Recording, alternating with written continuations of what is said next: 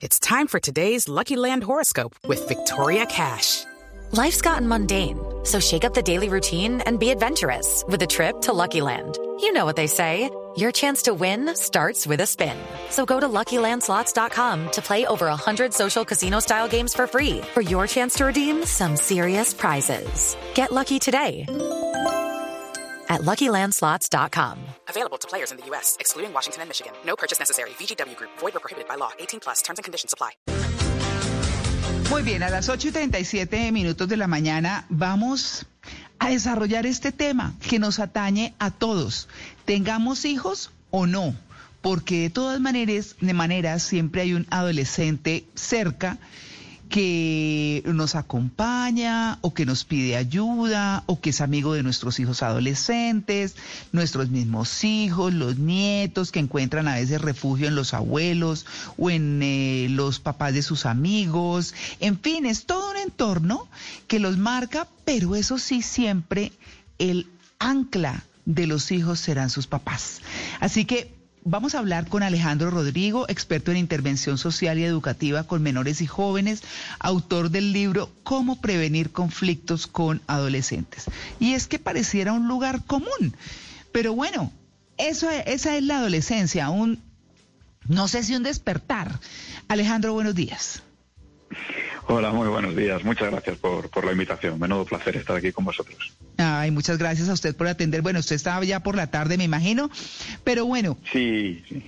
Claro, ¿por qué siempre se relaciona la adolescencia con la rebeldía? Lo digo porque eh, hay jóvenes que pasan la adolescencia muy tranquilos. Bueno, sí, están creciendo, tienen algunas cosas, pero hay otros que sí, de verdad, como decimos en Colombia, son una lata, un problema, mucha dificultad. ¿Por qué?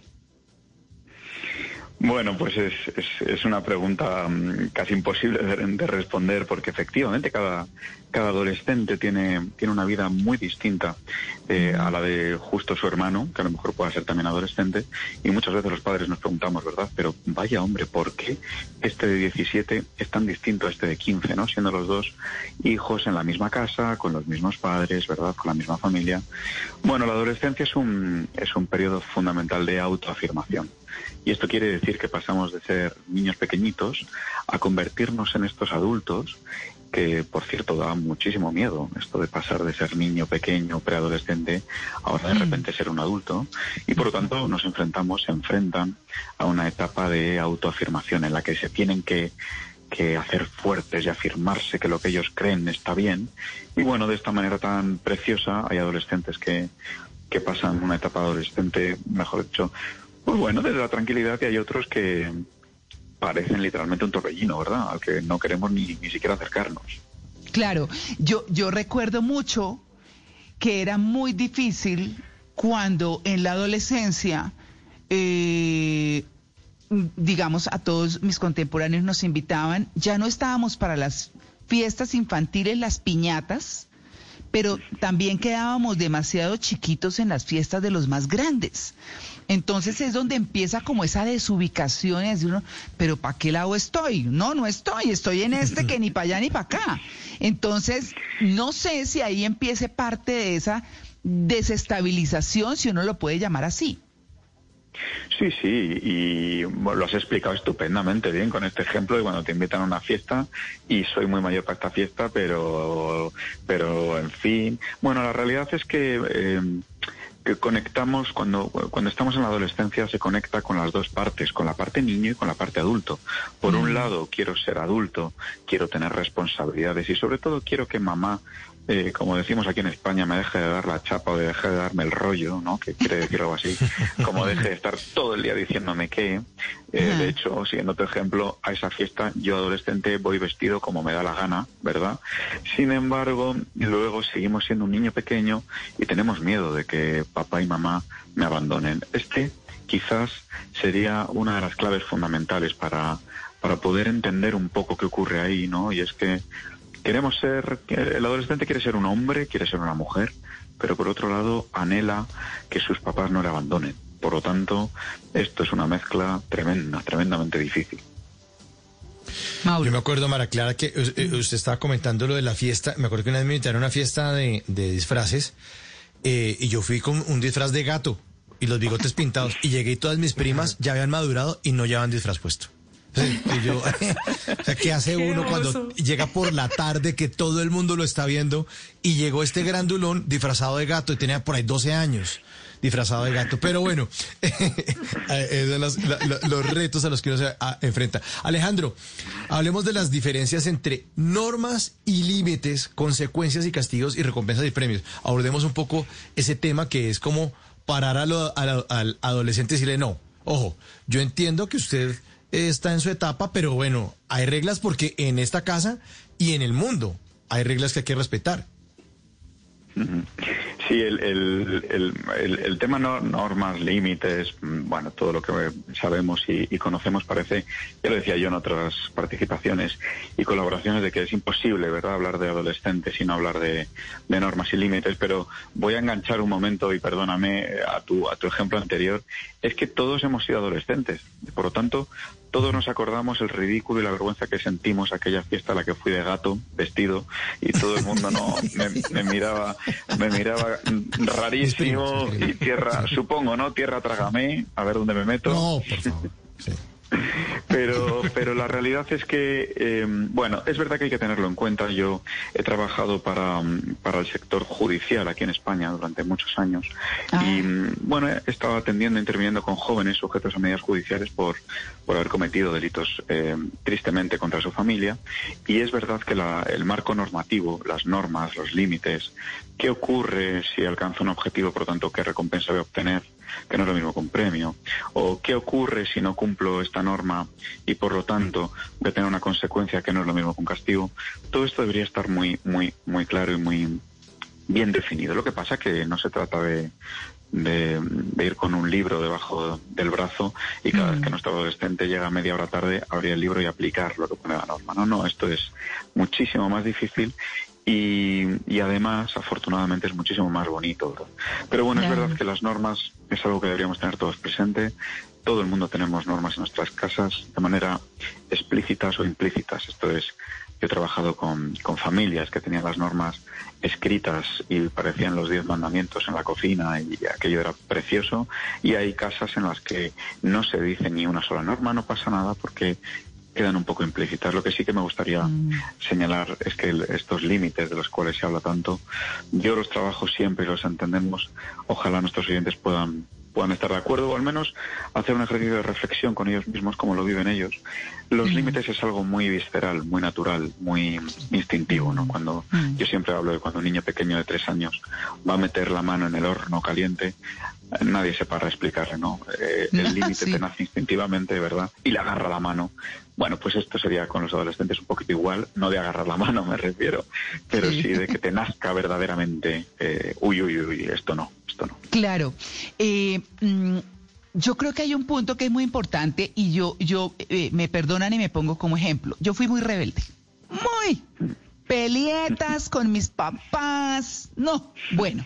Pero no pasaba como de ahí, que fuera en la casa, quiero decir. Eh, eh, digamos que en la calle jamás, en el colegio, pues no, no, pero sí en la casa. Entonces, yo recuerdo mucho que yo eh, contestaba mal, mi mamá me llamaba la atención, pero ella decía, cálmese y ahorita hablamos. Y a mí me dolía mucho que ella se fuera. O sea, yo le contestaba mal, bueno, a veces uno dice cosas que no debe decir, bueno, en fin, y ella se iba aparentemente tranquila eh, y a mí me daba dolor que se fuera porque yo no quería hacer eso. Entonces es como esa, ese algo interior que, que, le dice a uno, no, no está bien que yo sea así, pero que como que me la gana para hablar de los adolescentes rebeldes como yo, que hay muchos. Sí. Menos mal, menos mal que usted tenía, como bien ha dicho al principio, la música, ¿eh? la música que nos acompaña y, que nos, y, que, y que nos equilibra. Bueno, él, seguramente su, su mamá hizo un papel maravilloso ahí porque el, adolescente y en este caso usted, ¿verdad? Cuando era un poco mm. rebelde, como ha dicho, yo creo que como todos hemos sido en algún momento, ¿no? Pero estaba, estaba, yo siempre trabajo y hablo con mis familias y cuando doy talleres y cursos, el adolescente cuando está así es que está lanzando un mensaje, está pidiendo algo. Lo que pasa es que no sabe muy bien eh, el que está pidiendo y lo pide de esta manera, ¿no? Seguramente usted, pues, estaba pidiéndole algo a su mamá y su mamá, con este ejemplo tan clarificador, maravillosamente bien se apartaba hasta que usted estuviera más calmada y seguro que ahí luego volvía. De tal manera que le estaba haciendo una cosa que yo incido mucho y es ser un referente. Eh, así es como debe ser la comunicación entre madre e hija, se lo estaba enseñando, se lo estaba enseñando. Y, y el adolescente justamente, yo no sé cómo fue usted luego después, pero, pero seguramente las, las aguas volvieron a su calce poco a poco y tranquilizó porque efectivamente el mensaje seguramente estaría comprendido el que usted estaba lanzando y además se podía usted mirar en el espejo de su madre de, ah, tendré que estar calmada como ella para poder llegar a entenderlo, ¿verdad? Sí, sí, sí. Claro, claro. En la adolescencia, además de rebeldía, yo no sé si fui la única adolescente que pasó por esto, yo creería que no, pero yo tuve muchas preguntas sobre mm, moralidad, ética, existencialismo, filosofía, el objetivo de la vida y de las relaciones sociales. Y mm, esto creo que debe tener alguna explicación. Los adolescentes pasan por esto y construyen su relacionamiento social o su interacción con el mundo, su visión del mismo durante ese tiempo de la adolescencia. Sí, bueno, de hecho, es verdad que está más acuciado en algunos que en otros. A mí me gusta hablar de, etapas del desarrollo en septenios, de 0 a 7, de 7 a 14 y de 14 a 21. Fíjese, yo hablo hasta los 21. Pero es verdad que llega un momento en todo adolescente que tiene un sentimiento de justicia. Es decir, para él la justicia es muy importante. En la adolescencia, parte de la rebeldía tiene que ver con su conexión con este concepto abstracto de que las leyes, las normas sean justas, justicia social también. Eh, y es en este momento cuando el cerebro del adolescente, esto lo explicaría mejor cualquier neurólogo, pero bueno, eh, o psiconeurólogo, pero eh, neuropsicólogo, perdón, pero el adolescente se sienta en un momento y necesita filosofar, necesita eh, argumentar, contraargumentar, simplemente como un mero ejercicio de crecimiento, de autocrecimiento. Y ahí normalmente buscan a dos figuras, o el adulto referente para él, es decir, este padre o esta madre, o este maestro o este abuelo, que para él son un referente de conocimiento, o bien con sus propios iguales, ¿verdad? Filosofando con los amigos y demás. Pero no es más que una búsqueda de, respuestas que todos, todos tenemos en en una etapa de nuestra vida y de confrontar con el con el concepto abstracto de la justicia. Eh, la justicia en los adolescentes es un tema absolutamente central y por lo tanto sí, de alguna manera hay algunos que están más acuciados que en otros, pero siempre se, se atraviesa por esta etapa. Lo fundamental es que nosotros como adultos, como padres, como educadores, sepamos detectar esta ventana de oportunidad en la cual el adolescente nos está pidiendo, por favor, quiero hablar, quiero dialogar, quiero argumentar, quiero aprender a tener la razón y quiero aprender a no tenerla. Importantísimo esto, ¿verdad? Así que bueno, para los padres es muy importante tener esta mirada abierta para ser conscientes de cuándo nuestro hijo está atravesando este momento. Muy bien, Alejandro. Em, antes, hace un tiempo, un niño o una niña de 13 años parecía un niño o una niña de 13 años. Eh, pero sí, no, en serio, pero hoy, hoy una niña de 13 años se viste como una de 25, actúa como una de 25. Eh, todo eso seguramente muy apoyado también por las redes sociales. ¿El rango de la, de la adolescencia en cuanto a años ha cambiado o aún se mantiene y cuál es ese rango? Bueno, me, me, encanta que, pongan esto encima de la mesa porque aquí en España, yo estoy ahora mismo aquí en, en, Madrid, en España, estamos seriamente preocupados con, con, este, con este concepto porque eh, vaya, donde antes teníamos 15 o 16 y empezaban a hacer ciertas cosas, ahora lo están haciendo con 13 o con 12, efectivamente. Por lo tanto, mm, parece que es algo que es más globalizado, ¿no? Bueno, no, no, no sé dar una respuesta en este sentido. Eh, me temo que quizás, quizás los abuelos muy mayores sepan, tengan una mirada con mayor perspectiva histórica que la mía, desde luego, pero Sócrates creo que ya también en su época hablaba de que Sócrates, ¿eh? de que los niños eran horribles, que no obedecían a los maestros, ni respetaban a los padres y que se comían la comida. Ya no me acuerdo de la cita literal. Pero parece que es algo recurrente en el tiempo, pero no. Hoy ha habido algo que ha cambiado drásticamente nuestro modo de relacionarnos y son efectivamente las redes sociales. Estamos todos muy eh, muy centrados en ellas, laboral y profesionalmente están muy bien.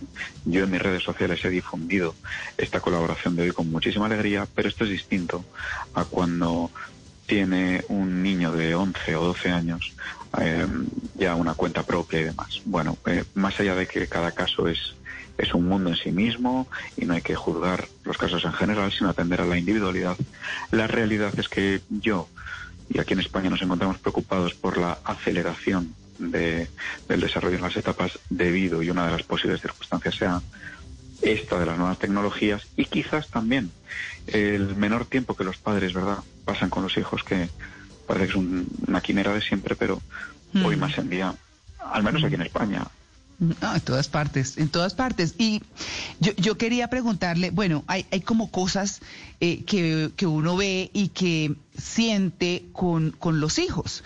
Y entonces eh, uno puede tener dos hijos, pero son totalmente diferentes. Y entonces el uno pasó una adolescencia como tranquila, pero el otro no tanto.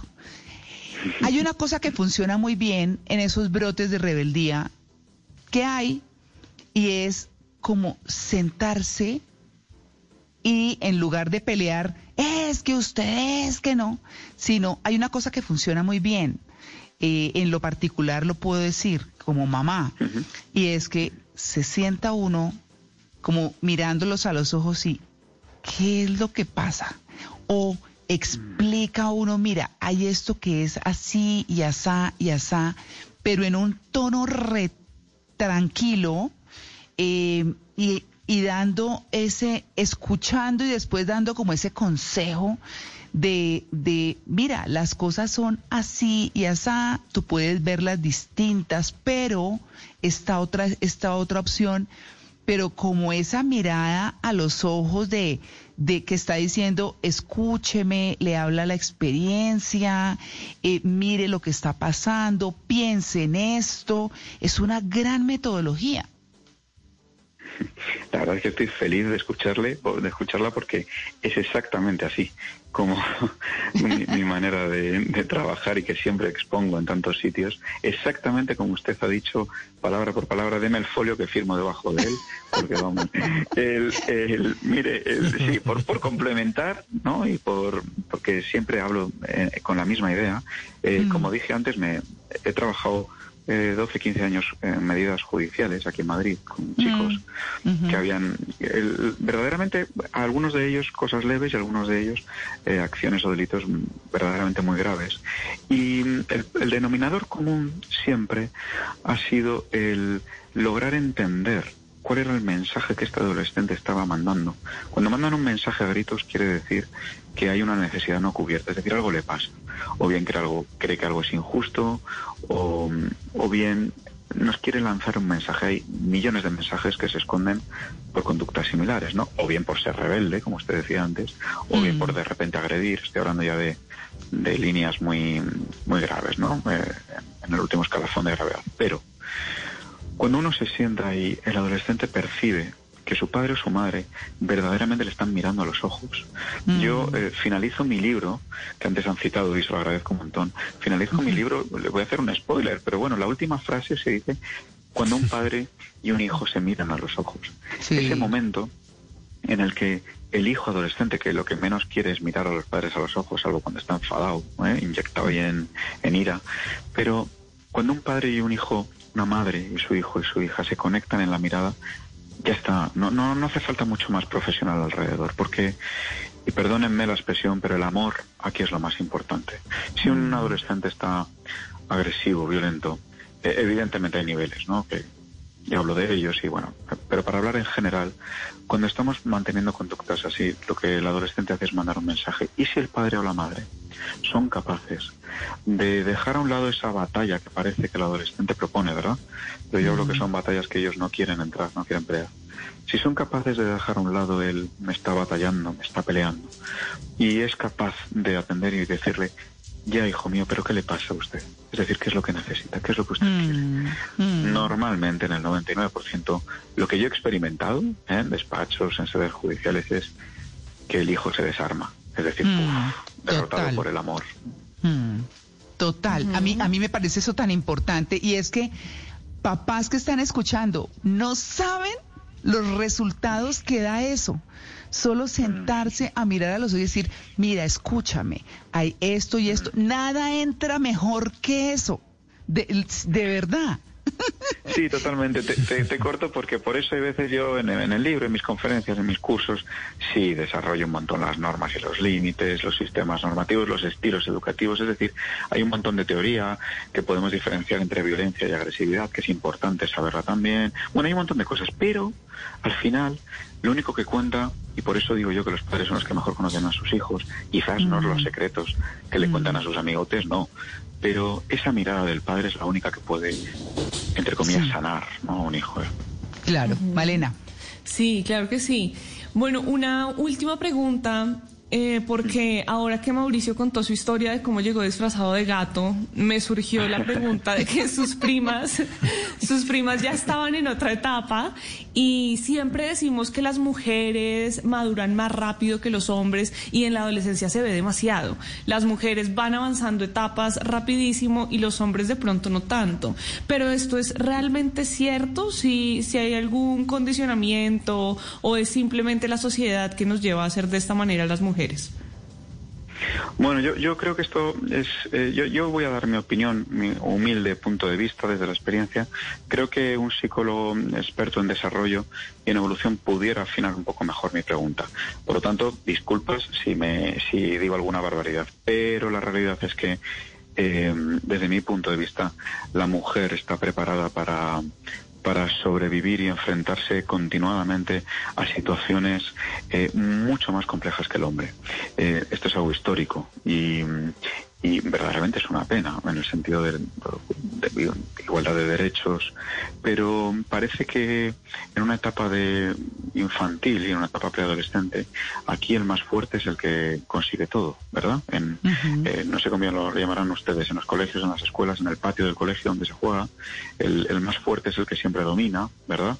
El, el que más consigue. Bueno, las, desde mi punto de vista y siempre que me he enfrentado, las mujeres, las chicas, jóvenes, adolescentes, es correcto y es cierto que tienen un nivel de madurez eh, más rápido, si quieren, antes que el, que el chico. Y esto, desde luego, es una ventaja. Eh, pero cuando se trabaja, cuando se tiene hijos y cuando se tiene hijas, hay que ser consciente de ello. No quiere decir que el chico sea un tontorrón en la etapa adolescente, Mm. pero sí que es verdad que tienen distintas evoluciones, tanto hormonales como de desarrollo, como de situación en la vida. Y también es verdad que el hombre, estadísticamente, hace un uso eh, más intencionado de la violencia que la mujer. Esto es algo que, menos mal que afortunadamente no lo digo yo porque estoy dejando aquí una frase terrible, pero la realidad de los estudios y de las estadísticas de todos los sistemas judiciales de los distintos países apuntan siempre a lo mismo. ¿no? El, el varón tiende a ser más agresivo, más violento en cuanto a lo físico que, que la mujer. No, bueno, yo creo que eh, debemos lanzar también y tender un brazo a, a luchar por la igualdad entre mujeres y hombres, que creo que no ya no hay argumentos en contra, me parece, o al menos me atrevo a soltar este este eslogan yo aquí, pero es cierto, es cierto que la adolescencia es ligeramente distinta y hay que tener una mirada abierta para entender las diferencias. Claro, pues Alejandro Rodrigo, qué maravilla haberlo tenido hoy en En Blue Jeans abordando un tema de siempre, pero eh, sí, porque es de siempre, siempre habrá adolescentes, pero la verdad, con eh, una forma muy interesante de verla y de decirles a los papás algo que no usualmente se les dice, ustedes están más conectados con sus hijos que cualquiera. Entonces, ahí está la solución. Muchas gracias por su atención con En Blue Jeans de Blue Radio. De verdad muy agradecido por la invitación y por estar aquí con todos ustedes y sus oyentes. Muchas gracias. Like, are you a fist pumper? a woohooer, a hand clapper, a high fiver. I kind of like the high five, but if you want to hone in on those winning moves, check out Chumba Casino. At ChumbaCasino.com, choose from hundreds of social casino style games for your chance to redeem serious cash prizes. There are new game releases weekly, plus free daily bonuses. So don't wait. Start having the most fun ever at ChumbaCasino.com. No purchase necessary. Group. Void were prohibited by law. See terms and conditions. 18 plus.